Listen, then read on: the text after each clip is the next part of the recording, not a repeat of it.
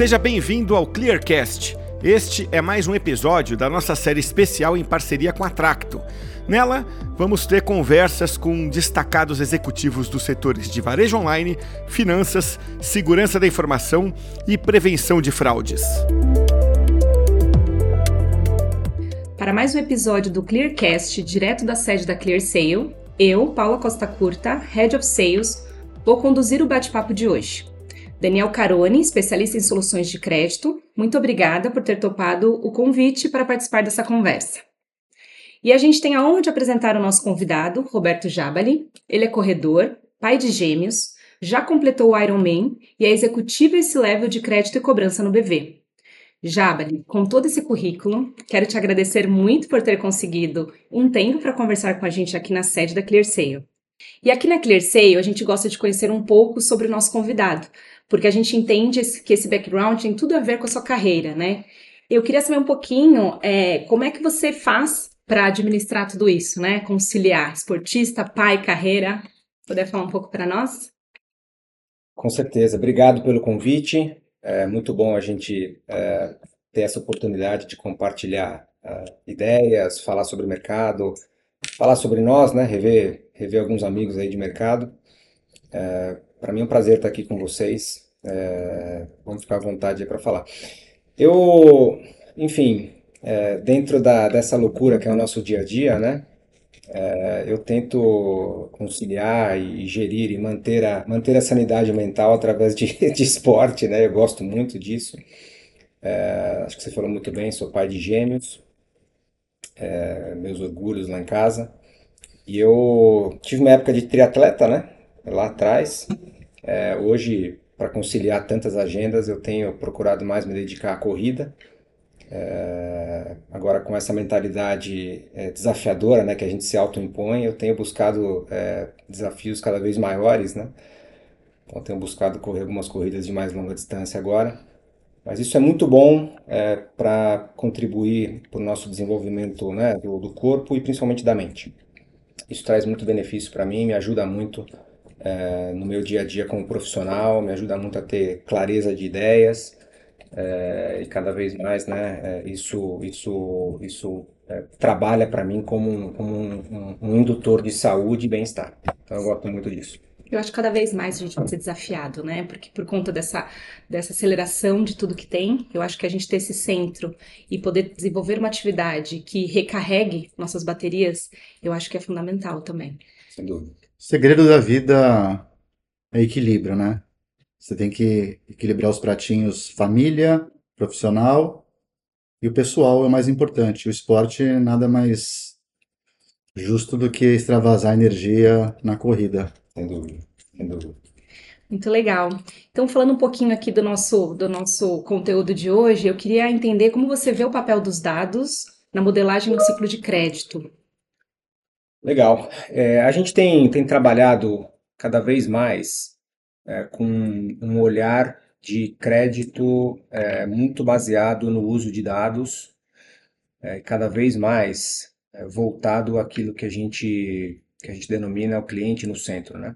Cada vez mais a gente escutar é, aquilo que são demandas reais dos clientes e colocar os dados, colocar o ciclo de crédito, encaixar tudo isso de forma que a gente consiga de forma genuína, né, de forma autêntica, trabalhar em prol do que é relevante para o nosso cliente. Então, o uso de dados ao redor do ciclo de crédito, é, é, é, é claro que ele se encaixa né, em, em várias vertentes, né, tanto na, no onboarding dos clientes, é, numa melhor experiência, é, numa melhor gestão de linha de crédito, é, numa, numa conciliação entre é, experiência positiva e segurança, né, que é muito do que a gente vê no ambiente de prevenção à fraude, é, mas de forma talvez mais, mais objetiva, a gente tem a gente tem dedicado muito tempo nosso lá dentro do banco é, para cada vez mais é, incrementar o nosso, a nossa fonte de dados com diferentes informações. Né?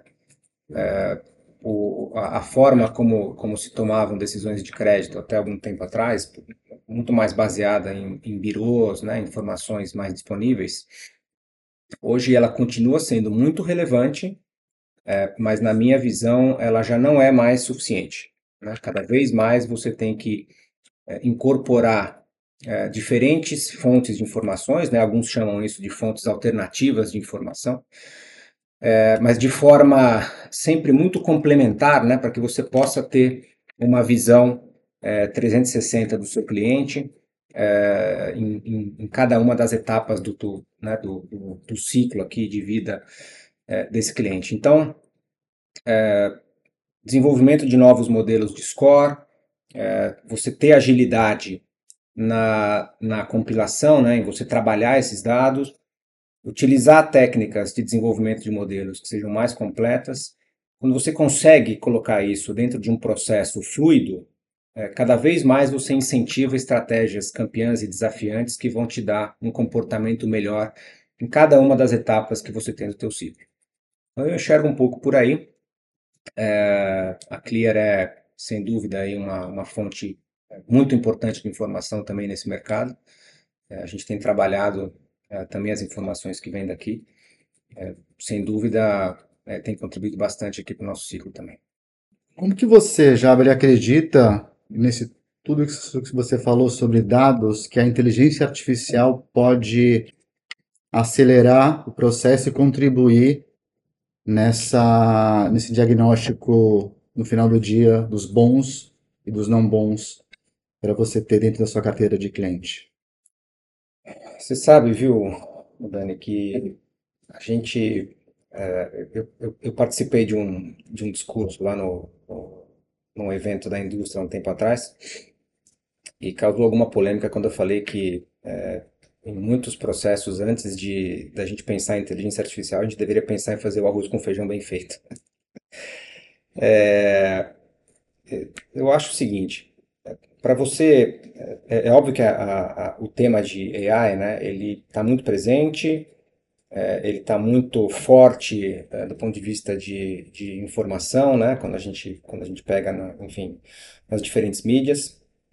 É, eu enxergo ele como sendo muito proveitoso para o futuro, é, mas a grande verdade é que nesse momento, e eu não acho que isso vai ser assim para sempre, neste momento, ainda como qualquer coisa mais inovadora, é algo que está sendo estudado, né? Algo que está sendo estudado, os use cases estão aparecendo, é, tem muita coisa voltada ao tema de crédito, tem muita coisa voltada ao tema de prevenção à fraude, é, ainda numa fase mais de estudos, né? Então, quando eu falo de um arroz e feijão bem feito, é, significa você ter é, os teus processos, os teus produtos, o conhecimento que você tem nas pessoas que trabalham ao redor do ciclo e uma cultura organizacional muito voltada é, a esse tema de colocar os dados a serviço dos clientes. Né? Isso, isso, na minha opinião, é um, é um passo fundamental que já no dia de hoje você consegue complementar é, com iniciativas voltadas à inteligência artificial. Na minha opinião, o tema de inteligência artificial ele neste momento ele está muito voltado a teses relacionadas a ganho de produtividade. Né? Então, quando você pega, por exemplo, é, vamos avaliar é, um planilhamento automático de balanços, né? isso até para o banco de atacado. É, vamos avaliar uma, uma técnica de comunicação mais avançada com os teus clientes, né? Qual é o melhor canal de cobrança para falar com o teu cliente? Qual é a próxima melhor oferta que você pode falar com os teus clientes? É, acho que talvez o exemplo mais claro é como é que você consegue construir, é, por exemplo, um chatbot que consiga ter uma comunicação mais eficiente com os seus clientes, é, ainda que hoje, né, com, com as informações com as quais os modelos são treinados, você ainda tenha muita diversidade de informação que nem sempre é necessária para o teu processo. Então, o que a gente tem visto como tendência é muito desenvolvimento de algoritmos de, de large language, né, algoritmos de, de LLM, é, muito voltados ao treinamento em dados que são relevantes para aquele tema. Né? Por que, que o chat GPT hoje é, ele é tão popular? Porque o modelo, que nada mais é do que um large language model, né, um LLM, ele foi treinado em praticamente todas as informações disponíveis até hoje. Você pergunta qualquer coisa, o modelo sabe de responder praticamente qualquer coisa ainda que tenha, isso é reconhecido né, pelo OpenAI, é, com limitações de qualidade na resposta. Às vezes você pergunta a mesma coisa, o modelo te responde coisas diferentes. Então, a tendência que eu enxergo hoje é muito de você desenvolver modelos é, cujo chassi, né, cuja característica é parecida tecnicamente com esses modelos, mas cujas bases de informação que você usa para alimentar e treinar esses modelos são bases relevantes para a tua finalidade.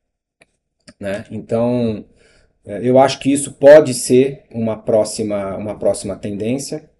É, eu, eu, de novo, né, eu, eu, acredito que se você tiver um foundation né, é, muito bem estabelecido, aquilo que eu chamei de arroz com feijão, é, junto com uma cultura de uso gestão de dados voltadas ao cliente e com teses de, de AI, é, com ferramentas treinadas para aquela finalidade, você começa a ter é, um ciclo é, produtivo que pode te colocar numa outra posição. Então é um pouco disso que eu estou enxergando hoje com o tema de AI voltado ao ciclo de crédito. Sim. Não, e assim, quando a gente parte desse arroz com feijão que você fala muito bem, esse, essa simplificação básico muito bem feito, a gente percebe que tem muitas empresas ainda com muita dificuldade de lidar com os dados que já tem, ou de olhar, por exemplo, uma parte de behavior de forma mais é, assertiva. Então, acho que muito se discute de fato esse novo, mas sem olhar primeiro para essa questão toda que, que, interna, né? Então, desse consumo mesmo, é, olha-se muito para dados muito tradicionais. Então, a gente tem hoje é, muito nosso posicionamento do nosso produto olhando para isso, porque é, se todo mundo consome dados da mesma forma, não tem como você minerar algo diferente, né? Então, nessa, nesse conhecimento, acho que de fato quem olha e ele granulariza cada vez mais, ele tem esse entendimento deste comportamento, deste que é seria o foco do consumidor, eu acho que ele tende a ganhar muito mais espaço.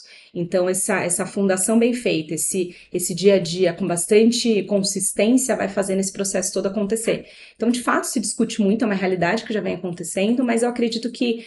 É, dá para seguir sem a, toda essa ansiedade que se gera, né? Eu acho que se gera muita ansiedade nesse, nesse, nessas discussões. Muitas empresas nem sabem exatamente o que fazer, é, mas estruturando, seguindo com o básico, acho que a evolução acontece de uma forma natural, né? É. Você eu, eu até comparo um pouco do potencial que é, AI pode gerar, não só no ciclo de crédito, mas em, em praticamente todos os processos, um pouco com o que aconteceu na era da internet, né? Quando começou a era da internet lá atrás, também não, não se sabia muito bem o que seria isso. Exato. E, bem, é, olhando 20 anos para frente, né, olha o, o, o, né, a realização e o impacto que isso teve de forma é, super abrangente na vida das pessoas. Então, quem sabe o que será AI lá para frente, né? com todas as suas, uh, os seus, as suas potenciais oportunidades e também os potenciais riscos que a gente não pode deixar de considerar. Sim. Exatamente com o LGPD, com vários pontos ali de preocupações também que as, que as empresas cada vez mais precisam olhar, né? Então, de fato, acho que é um bom, bom ponto. Bom, mudando um pouco de assunto aqui, é, eu queria entender, no, na sua opinião, né, depois passo para o Carone também, quais seriam os principais benefícios do Open Finance que você vê, tanto do ponto de vista da indústria quanto do consumidor? Boa pergunta, Paula. É, o, eu tenho visto uma agenda é, regulatória, né, é, muito, muito proativa no sentido de trazer é, estabilidade, desenvolvimento, evolução é, em várias frentes relacionadas é, aqui ao ciclo de crédito. É, acho que o Banco Central tem sido muito, muito proativo né, nessas, nessas agendas. É, o Open Finance, assim como, como outras novas é, ferramentas que a gente tem tido, né, ele tem um potencial muito, muito, muito relevante é, vamos lembrar que a base para você tomar boas informações de crédito é você ter é, uma quantidade cada vez mais abrangente de informações para poder tomar melhores decisões. Né? Os birôs no, no, no, passado trouxeram isso, a gente começou lá só com os birôs negativos. Aí veio o birô positivo. Né? O birô positivo, o Brasil chegou atrasado nessa agenda, é, começou ali com com alguma dificuldade, né, quando a gente tinha ainda uma característica mais do cliente, né, ter que optar por estar no biro positivo, aí é, é, houve um entendimento né, do valor que isso poderia agregar para o ciclo de crédito, para as decisões de crédito né, e, e, e para o consumidor como um todo. Então, é, foram feitas as adaptações necessárias né, para que o Biro Positivo é, brasileiro pudesse ter o potencial, né, exercer realmente né, o potencial que ele tem de trazer informações. É, e o Open Finance, na minha visão, ele, ele caminha muito neste mesmo sentido. Né? É você cada vez mais é, compartilhar informações que são relevantes para a tomada de decisão, é, não só daquele cliente na sua conta né, é, é, é, principal, mas também em todo o ecossistema de informações que ele tem em todas as contas dele. Uhum, né? uhum. É, isso bem trabalhado, né, isso bem, bem estruturado, tem ainda muitos desafios né, para a gente poder evoluir, mas o potencial de compartilhamento destas informações, ele traz, sem dúvida, já está trazendo, né, é, muitos benefícios para uma tomada de decisão com mais qualidade. Né? Você, por exemplo, ter a, a possibilidade de identificar é, os rendimentos, melhorar os teus algoritmos de cálculo de renda, né? renda presumida do cliente, muitas vezes renda real. É, tem alguns cases já que a gente vê é, de informações transacionais, né? onde você consegue realmente capturar um comportamento desse cliente é, e através dessas informações é, proporcionar né, é, para esse cliente, é, voltando àquele tópico inicial que eu comentei, informações, produtos e serviços que sejam relevantes de verdade né, para esse cliente. E através dessa junção das informações, você desenhar cada vez mais um perfil é, que seja é, propenso, né, que te dê a possibilidade de tomar melhores decisões ao redor do ciclo de crédito como um todo. Eu acho que o Open Finance ele é uma engrenagem muito importante desse novo ecossistema né, que, que, que o Brasil está tá se desenvolvendo ao longo dos últimos anos. É, a meu ver, contribui muito para isso também a questão é, da agenda de pagamentos, né, PIX, com muito destaque a isso. Tem uma, é, uma agenda em específico dentro do PIX, que está prevista, estava é, prevista inicialmente para o primeiro semestre, agora foi para outubro do ano que vem, que é o PIX recorrente. Isso é uma transformação é, na indústria como um todo. Porque vai facilitar muito para os clientes, né, pagamento de serviços recorrentes, né, internet, é, streaming de vídeo, esse tipo de coisa. É, mas pode também ajudar muito a, a, vamos dizer assim, no controle do endividamento como um todo da economia, por você ter, ter acesso à conta principal desse cliente para pagar os financiamentos em aberto. Né? Então, a gente sabe por informações de mercado, que existe uma diferença, para mesmo os clientes, assim, existe uma diferença no comportamento de pagamento. Quando você compara, por exemplo, é, o comportamento de pagamento de quem paga no boleto versus quem paga em débito automático. E o Pix recorrente, ele tem essa possibilidade de trazer o, vamos dizer assim, o débito automático para a conta principal do cliente, e isso vai trazer uma melhoria muito significativa no risco de crédito das operações e, por consequência, vai trazer muita competitividade, menores taxas de juros, um ambiente competitivo é, mais saudável, mais maduro em relação ao que a gente tem hoje. Então eu enxergo é, essa agenda também como muito importante, além de outras mudanças é, relacionadas também aos, aos temas de garantia, mas esse é um tema para a gente falar daqui a pouco aqui. É. Não, e o que eu percebo também, assim, toda essa evolução que vem acontecendo no nosso, nosso país, né? A gente está evoluindo muito fortemente nessas questões, é, mas ainda tem essa. A gente passa por esse lugar que é a catequização das pessoas, nos clientes finais, para esse processo todo acontecer. Então, assim, algumas conversas, eu brinco, conversas de família, ah, a gente joga, ah, Open Finance, o que seria? E aí, em reuniões de família mesmo, olha, é isso, vai funcionar dessa forma, porque senão as pessoas, tipo, eu não vou dar autorização de nada, eu não quero dar do meu lugar nenhum. E aí passa-se também por esse processo que é toda a indústria se estruturando para que isso aconteça. Então há muitos benefícios, como o Pix foi um deles. É, que agora revolucionou de fato todo esse, esse processo, todo esse entendimento. Então, acho que o Pix ele abriu portas positivas para que as pessoas, CPFs finais, que a gente sabe que a gente tem muitas realidades de vários Brasis dentro de um só, de entender que eles podem se beneficiar sim, que isso é algo positivo, né? Então, acho que ainda a gente vai passar por esse, por esse espaço de, de desse desse consentimento de uma forma mais tranquila das pessoas de que isso é algo positivo, eles se beneficiam desse, desse processo. Né? Exato. É, como, de novo, né, como toda, todo processo de inovação, você tem uma etapa de é, ganhar aculturamento, né, ganhar, né, disseminar cultura, é, gerar confiança nas pessoas, né, para que isso possa ser algo é, de fato relevante, efetivo, né? O, o, Open Finance, com todo esse potencial que ele tem, é, existe sim, né? Essa, vamos dizer assim, essa evolução que, que precisa ser feita na questão dos consentimentos. Os consentimentos hoje têm prazo de validade, então quem uhum. consentiu há, há algum tempo atrás vence esse consentimento. Então, quanto mais pessoas aderirem ao sistema, mais robusto ele fica né? Uhum. E, e, é claro, né, algo, algo que não é negociável é a segurança aqui, a segurança do, do ecossistema, a segurança das informações. Isso é algo que acho que a credibilidade, né, o respaldo que traz um patrocínio do Banco Central para essas iniciativas ajuda bastante. Mas sem dúvida tem um processo de aculturamento das pessoas aqui, de forma que você consiga realmente incentivar a participação e cada vez mais você tenha um ambiente robusto ao redor do tema. E o propósito no final do dia é impactar o acesso ao crédito, é tornar o crédito um modo mais inclusivo, não sempre favorecendo sempre as mesmas classes de pessoas, mas de um modo geral. Indo um pouco nessa linha que você falou, o marco legal de garantias, regulamentações, eles vão. Como você acha que eles vão impactar o crédito hoje? E se há algo específico as empresas deviam estar mais abertas a pensar sobre isso? Acho que até um pouquinho para situar quem está ouvindo a gente, vou falar um pouquinho do que seria, né? Então, o Marco Legal de Garantias é um conjunto de leis e normas que definem como essas garantias devem ser utilizadas nas operações de crédito. Simplificando, esse conjunto de regras determina quais bens podem ser usados como garantia, como as garantias são registradas, quais são os direitos e deveres por parte das partes envolvidas e como deve ocorrer a execução dessas garantias.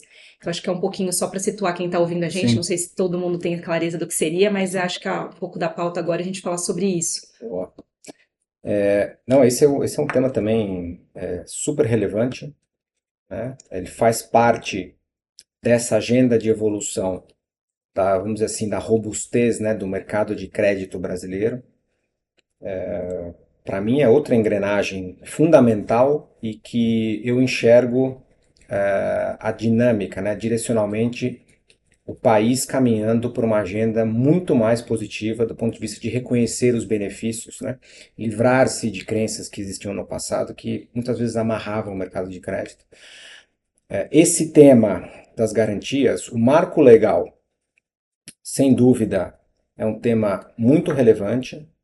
Na minha visão, ele vem combinado com outras regulamentações é, que, vamos dizer assim, de forma consolidada, elas trazem é, muito mais força, muito mais credibilidade ao mercado de crédito, fortalece, democratiza né, o mercado de crédito, é, através, é, trazem segurança, né, através é, é, de você, é, da, da, da possibilidade de você agregar garantias às operações de crédito, o que traz mais segurança para o credor e, consequentemente, incentiva né, que os credores trabalhem com taxas de juros menores.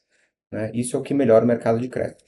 O marco legal, é, ele traz na sua essência a possibilidade de você, é, dentro de uma mesma garantia, né, você, você colocar aquilo que se chama de múltiplas alienações. Né? O que, que significa isso?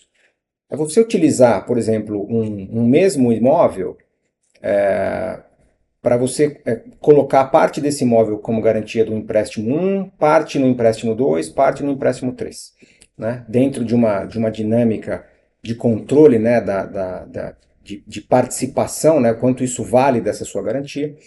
É, mas o marco legal ele incentiva muito isso, vai ser muito proveitoso, é, por exemplo, para operações de refinanciamento de imóvel, para financiamento, enfim, é, é, é, ele tem um potencial grande nesse sentido. Versa também um pouco sobre a possibilidade de você, é, de forma extrajudicial, né, você fazer, você ter mais facilidade para retomada de bens, eventualmente, por exemplo, num, no caso de um veículo. Eu acho que tem, tem alguns avanços nesse, nesse sentido que o marco legal ele provê com muita clareza. Primeiro, é, ele, como a, gente já, como a gente já falou, ele democratiza, né? ele, ele, ele avança no sentido de você é, ter um, um crédito mais saudável para os consumidores. Vamos lembrar dados do Banco Mundial, tá? É, em países desenvolvidos, quando você dá um crédito com garantia, é, e você precisa, de alguma forma, exercer essa garantia, né? o cliente ficou inadimplente, é, justamente o que dá segurança é você ter a possibilidade de é, executar essa garantia. Né? Países desenvolvidos, em 80% dos casos, você tem sucesso.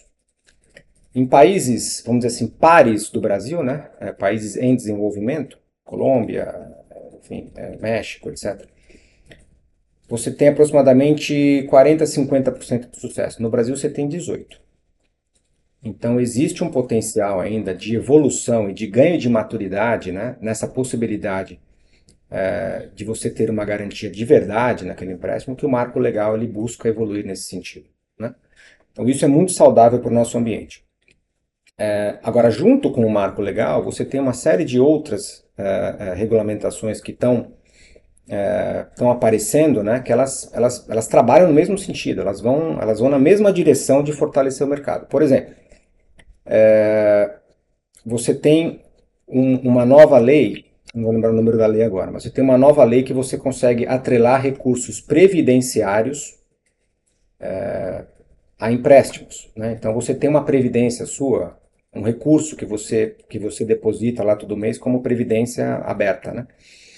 É, num determinado momento você vai conseguir utilizar esses recursos como respaldo para um empréstimo de mais baixo custo, né? de menor taxa de juros. Então, é, você tem hoje um potencial só de previdência aberta no Brasil na casa de um trilhão de reais. Então, imagina o quanto isso não pode incentivar o mercado. Né? Alavancar. Né? Alavancar o mercado em operações que são mais saudáveis para os tomadores e para os credores. Então, isso traz, traz um incentivo grande ao mercado. Você tem incentivo para aquilo que se chama aqui dentro do mercado corporativo, né, pequenas e médias empresas, Vamos lembrar que a maior parte das empresas do Brasil são pequenas e médias e precisam de crédito, tá certo? E tem bastante dificuldade de ter acesso a este crédito. Exatamente. Então, quando você é, traz segurança, por exemplo, para o mercado de aquilo que se chama duplicatas escriturais, né? Duplicatas escriturais nada mais é do que você provar né, os, teus, os teus recebíveis é, através de uma agenda formal, né, através de uma agenda registrada em que você elimine, por exemplo, a possibilidade de você ter os mesmos recebíveis dados em garantias para dois empréstimos. Né? Então, você, através da, da, da, da escrituração, da formalização dessas garantias, você traz muita segurança para esse mercado. E isso é uma agenda aqui entre 23 e 24 que deve trazer muito benefício para as pequenas e médias empresas. Isso é, é comparável, né, análogo àquilo que você teve nos recebíveis de cartão de crédito também, né? Você, você traz um reforço, é, uma segurança desses recebíveis, né? Trazendo clareza é, da agenda de recebíveis das companhias, você traz segurança ao credor de que aqueles recebíveis, é, numa eventual necessidade, eles vão funcionar e, portanto, fortalecem né, a, a credibilidade é, que você tem na hora da concessão do crédito. Então, você coloca todos esses, todas essas variáveis né, é, dentro de um mesmo de uma mesma, uma mesma condição, você vê que é, isso, isso trabalha de forma positiva, como eu já comentei anteriormente, tanto para os credores, né, para quem, quem dá o crédito, quanto para os tomadores, é, que têm a possibilidade de entrar numa agenda de crédito mais saudável, com menores taxas de juros. É um mercado mais maduro nesse ambiente. É, bastante desafios, né? Num país como o nosso, tem bastante desafio, eu vejo, vejo muito isso. Quando a gente discute a respeito de créditos com garantias, acho que são pautas que já estão mais mapeadas, que de fato têm agendas mais positivas. Ah, tem uma preocupação que acaba sendo algo pessoal em relação a, de fato, é, quando a gente fala de crédito sem garantia, né? De quem, de alguma forma, não consegue fazer esse primeiro passo no Brasil. O clean. Exato. Então, ali é, é, um, é um desafio como um todo, né? No momento que a gente olha inadimplência super alta, mesmo tem algumas projeções, taxa Selic cai, mas custo de aquisição de cliente ele aumenta e tudo. Então, eu, assim, para mim sempre é um ponto, acho que, que se a gente pensa na, na, em concessão de crédito e tudo, que é um desafio ainda, porque de alguma forma ele tem boas agendas para essa questão de créditos com garantias, de, de democratizar e trazer, assim, é, condições mais é, equiparadas, vamos dizer assim, ou mais Justas. justas, não vou ter né, mas, mas que a gente consiga concorrer de uma forma melhor. Mas quando a gente fala desse sem garantia, que é o desafio, acho que para todo mundo, né? Então acho que ali é pautas também para outras conversas, porque ali acho que é o desafio maior de fato entender o público daqueles, daqueles consumidores que não fazem hum. parte né, desse ecossistema mais maduro como um todo, novos entrantes, é muito o viés que a gente traz, né? Porque de alguma forma, quem são essas pessoas, né, que se movimentam, né? A gente tem um Brasil ali é, bastante diverso e eu acho que esse cada vez mais vai ser um ponto, mas que, enfim, vai depender de muita coisa, não só, né, dessa visão é, é de liberação de crédito ou olhar financeiro, mas como, como um país, né? Acho que vai ter Sem que ter dúvida. uma democratização de muita coisa e, e acho que é um papo para uma outra conversa. Sem dúvida. Mas quando a gente pensa aqui nesse processo, é, finalizando já nosso bate-papo, eu queria ver contigo se você poderia é, trazer para nós ali melhores práticas que você recomendaria ali, é, mais voltada nessa questão de prevenção, do, seria uma parte de prevenção à fraude uhum. nesse processo de crédito e finanças. Tem algum? É, esse é um ambiente também desafiador, né? Eu, a gente já trabalhou em outros países aí, a gente tem referência, eu, eu, brinco com as pessoas de que o, o, fraudador brasileiro é muito bom, né? Os melhores fraudadores estão aqui. É, infelizmente, os melhores são muito bons.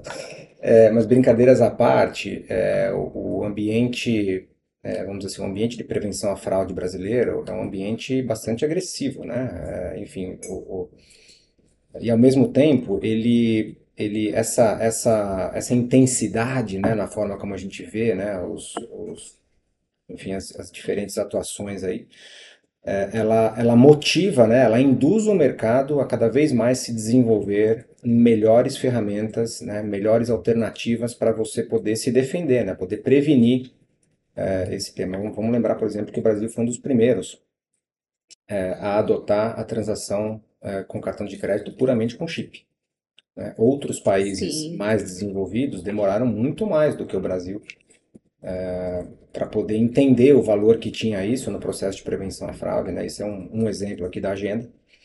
É, mas, de forma geral, o Brasil é, tem essa possibilidade né, de desenvolver melhores profissionais, desenvolver processos mais robustos é, e, e, ao mesmo tempo, desenvolver, né, trabalhar com ferramentas é, que sejam cada vez mais é, sólidas, mais inteligentes. A gente falou um pouco de, de inteligência artificial, né? O desenvolvimento de modelos ligados à temática de prevenção à fraude cada vez mais apurado e mais sólido, né? mais robusto é, dentro de uma agenda de desenvolvimento, né? uma agenda de ganho de maturidade é, no tema de prevenção à fraude.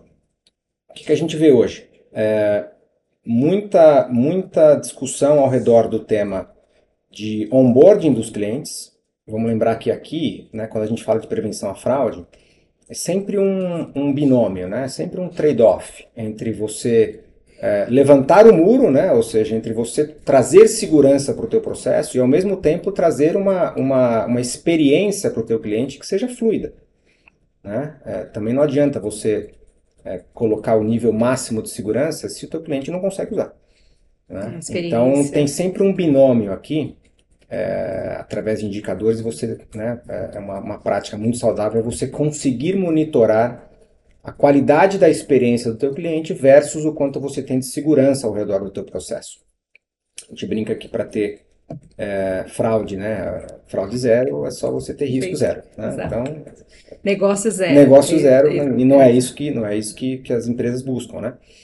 Então, um ambiente, né, um onboarding seguro, né, com ferramentas de biometria facial, com ferramentas de validação de documentos, é, enfim, é, você estabelecer um processo né, que seja é, é, robusto né, do ponto de vista de segurança e ao mesmo tempo fluido, fluido, fluido né, que o cliente olhe praticamente às vezes nem, nem percebe né, que ele está que ele está autenticado, que, que ele tá tem tanta validação ao redor desse tema, o que traz segurança para essas agendas, né? Ainda mais quando você financia, por exemplo, veículos. Sem dúvida, sem dúvida. É, a agenda de veículos é uma agenda é, onde você tem que ter muita atenção é, e, e, com a, a, evolução que a gente viu né, nas, nas wallets, nas contas digitais aí ao longo dos últimos anos, você tem uma, uma, uma disponibilidade muito grande né, de contas hoje é, e uma preocupação também é, compatível né, com esse crescimento no mercado, né, inclusive dos reguladores, do ponto de vista de evitar comportamento suspeito, evitar conta laranja, né, esse tipo de coisa. Então, é, uma prática, né, algumas práticas aqui dentro desse ambiente de onboarding, sem dúvida você ter uma, uma ferramenta de biometria facial que seja, que seja robusta, né, que seja fluida, etc. É, e ao mesmo tempo, né, quando você passa aqui para um olhar já mais transacional, né, uma vez que você tenha o teu cliente, vamos dizer assim, já é, é, é dentro do seu produto, né, já utilizando o seu produto, você tem que também prover um ambiente seguro para ele transacionar é, dentro né, dessas, dessas, dessa, dessa filosofia de equilibrar a usabilidade com, com segurança. Então, cada vez mais a gente vê é, a tendência das empresas terem é, ferramentas unificadas, né, de geração de alertas, de, de, de, de, de observação de comportamento dos clientes, é, e, e, muito também da participação do próprio cliente, né? Muitas vezes confirmando uma transação ou então dizendo, olha, essa transação não foi eu que fiz. Exato, múltiplos é, fatores de, de, é, de autenticação. A vantagem do ecossistema de fraude é que assim é, é, é, todo mundo contra o fraudador. Então, Exato. então isso traz, né? Até a própria regulação que a gente está vendo agora, a resolução número 6, ela traz também, fortalece né, esse, esse ambiente de compartilhamento de informações, né? É, no sentido de de trabalhar né, o ecossistema é, é, evitando a ação dos fraudadores. Isso é, isso é super importante. Então, quanto mais você conseguir trazer informações para o teu processo, trabalhar isso de uma forma mais inteligente, é, traduzir né, essas informações é, em, em, algoritmos né, e modelos que cada vez mais consigam diferenciar, é, é, autorizar o que tem que ser autorizado, negar o que tem que ser negado, etc., é, isso fortalece o teu ambiente, né? E ao mesmo tempo isso gera uma visão, né? voltando ao tema inicial, você gera uma visão cliente, você, você trabalha em benefício do seu cliente de forma que isso seja relevante de verdade para ele. Então essas são algumas práticas aí que a gente tem visto é, ao redor do ecossistema de prevenção à fraude, que tem dado muito certo. Mas aqui, é, essa é uma, vamos dizer assim, uma batalha que ela não tem fim, né? É, ela não acaba. É. Né? Então quando você é, é, isso quem, quem, quem, trabalha no ambiente de prevenção à fraude sabe muito bem, né? Muitas vezes você fecha uma porta, o fraudador que está sempre um passo à frente, ele vai lá e abre outra porta. Exato. Então essa, essa inteligência cada vez mais é, mais mais rápida, né? Mais inteligente para que você consiga é, enfim, como sempre, né, trazer robustez para o teu ambiente de prevenção à fraude também. É porque a fraude é muito dinâmica, né? E o que a gente acredita muito fortemente é que é você trabalhar sempre com múltiplos fatores de autenticação, é algo que de fato é uma excelente prática. É, porque enquanto a gente trabalha em cima de tecnologia, tem todo um comportamento também por trás, e esse é um efeito de rede muito legal que a gente consegue atuar. É, porque diferente de outros segmentos, né? Aqui é, as, pessoas, as empresas se unindo contra, de fato, o crime organizado, que cresce cada vez mais. Então, acho que cada vez mais está comum da gente ser acionado por N canais, com informações nossas, com foto nossa. Então, acho que quando a gente fala mesmo nesse processo todo de um onboard seguro é, e tudo, é, é, olhar cada vez mais o que tem de possibilidades, o que está tá acontecendo de novo, porque a gente sabe que o dinamismo é cada vez maior. Então, poder garantir de fato essa performance e equilibrando a experiência do cliente. achei que foi um ponto super alto do que você trouxe, porque é isso, né? No final das contas, é, a concorrência é muito grande e você trazer um processo super seguro, mas que traga uma usabilidade ruim, impede negócios. Então eu percebo cada vez mais também os profissionais de riscos ali, para parte de olhando mais para a questão de fraude propriamente dita, é, se aproximam muito do negócio. Então acho que essa visão antiga de um time de fraude, que era prevenção só do negócio, não se conectava, eu acho que mudou muito. Agora as, os times, as empresas estão muito unidas, né? Então time de produtos com, ne, com negócios, olhando o que é importante para cada um e quanto de risco que se topa tomar em cada situação. Exato. E também isso é algo que é factível, né? Então dependendo da linha de negócio que você vai seguir faz sentido você é, calibrar esses apetites de, de riscos ali para poder garantir um pouco mais um crescimento do negócio. Estão muito alinhadas as estratégias, né? Então, cada vez mais, acho que é isso, é o cliente no centro, no final, porque essa experiência positiva faz com que a empresa se, se destaque em relação aos concorrentes e tenha uma melhor performance mesmo de resultado, né? Isso aí. Mas é isso. Então, gostaria de agradecer mais uma vez pela participação, pela disponibilidade de trazer aqui, enriquecer nosso, nosso podcast com conteúdos relevantes. Obrigada também, Daniel, por estar aqui participando conosco, também trocando um pouquinho dessa, dessa experiência que você tem. Obrigado, Paulinha. Obrigado te rever, Jabali. Foi muito bom saber e trocar experiências é sempre rico. Agradeço pela oportunidade. Foi um prazer falar com vocês, com os nossos ouvintes aqui. Contem comigo para oportunidades futuras.